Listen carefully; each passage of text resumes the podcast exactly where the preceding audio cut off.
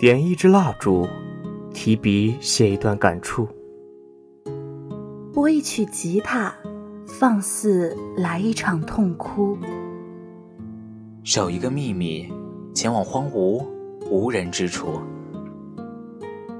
待夜深人静，听一封我与你的小王书。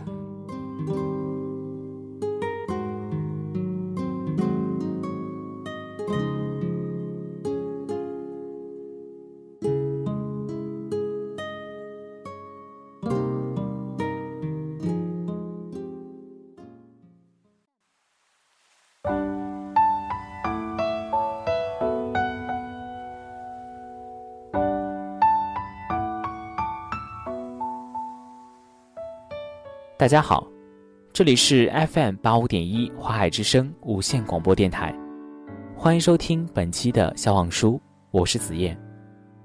本期是愿有人陪你颠沛流离的第十五期，今天要与大家分享的是第十五章：准时、平等和友善。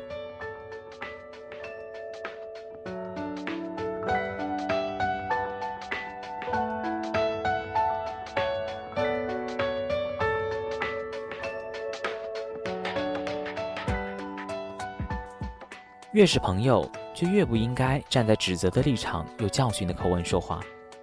真实并不代表着刻薄，指出也不代表着批判，而是站在尊重对方的前提下分享自己的想法。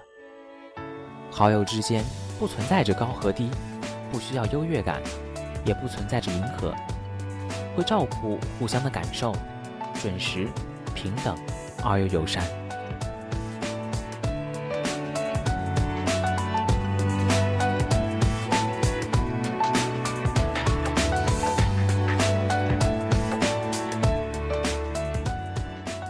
以前我们生活圈中有个共同的朋友，而之所以说是以前，是因为他渐渐淡出了我们的朋友圈。他最大的特点就是给身边的人泼冷水。D 姑娘失恋时，他说：“我早和你说过了，你偏不听。”Kimi 帮他画了幅画，他没有一点感激的念头，话语里反而是隐隐约约的显露出不满。仅仅是因为 Kimi 没有一早传给他。朋友减肥的时候，他说：“减什么呀？这么辛苦，还是趁早放弃吧。我这是为你好。”一句话就把朋友的热情结成了冰。也许友情致死的凶手之一，就是这句“我这是为你好”。亲情也同样是这样。而且，越是熟悉一个人。就越可能忽略对方的感受，越是容易给他泼冷水，越是容易忘记别人对你好，从来不是理所应当的，越是容易忘记，哪怕是朋友，也不应该站在教训的立场上和他说话。泼冷水并不等于忠言逆耳，而很多人却往往忽略了这一点。不知道是不是每个人生活中都有那种靠着优越感来维持感情的人，他们需要这种优越感来维持自己的存在感，而他们这种优越感来的比什么都莫名其妙。末了来一句：“我这是为你好”，或者说：“我这个人就是这么直”，当成了他的免死金牌。不要总结别人的伤口，说话又冲，给身边的人泼冷水，还一副。我是为你好的洋洋自得神情，会不会说话和阿谀奉承是两码事情，基本的尊重一定要有。而交谈的最基本准则就是平等，而不是一副优越感的样子。哪怕是朋友，这一点也是一样的。在我看来，朋友相处的基本原则有三：准时、平等和真诚。我之前看过一段话，有很多人误解了刻薄和尊重。在这个时代，并非礼貌就意味着虚假。你可以选择毫不掩饰地说出自己的内心话，但这并不意味着你必须要让对方感到尴尬和无地自容。真实不是直接，而是在尊重对方的前提下分享自己的想法。真正的忠言逆耳，是站在朋友的角度上设身处地的为他分析，能给出建设性的意见自然最好。给不出意见，站在他身边给他支持，我觉得就可以了。而准时呢，是两个人之间最基本的尊重。没有人是天生需要等你的，这就和“哎呀，我这个人天生就是会迟到”一样无力。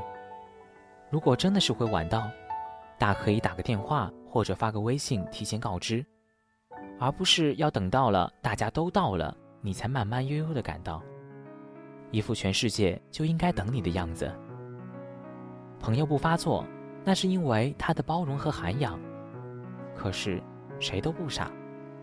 一次次的忍让换来的不是尊重时，每个人都会在下次聚会的时候，下意识把你排除在外。不管怎样，都会造成彼此的疏远。对于我来说，平等和真诚更是我交朋友的必要条件。生活本就辛苦，需要我们常常掩饰自己。如果在好友身边还要常常掩饰，那我宁可不要这样的友情。我并不在乎这段友情能不能给我带来人脉，我更希望我们俩能够并肩同行，在彼此缺乏能量的时候，能够相互依撑。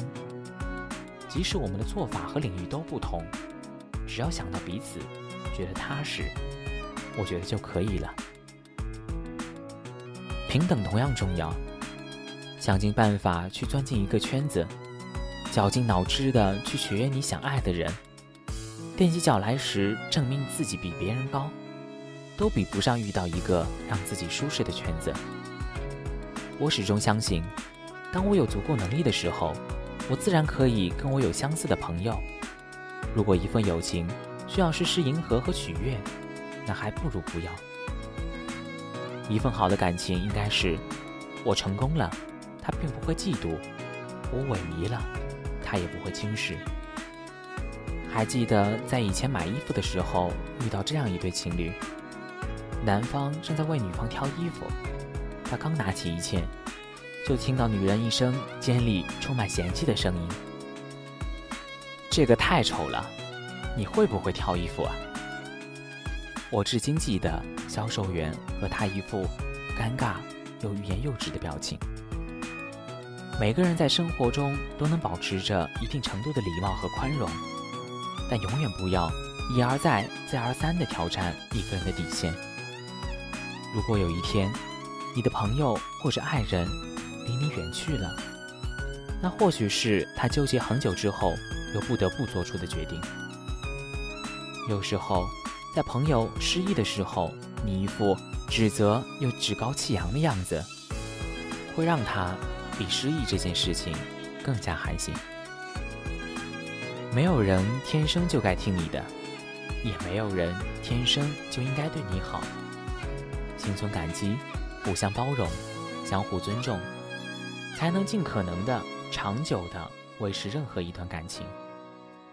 当你指出别人的缺点的时候，有的人是建立在嘲讽的基础上，有的人是建立在了尊重和了解的基础上，而往往后者。才是真正为你好。愿你远离前者，珍惜后者。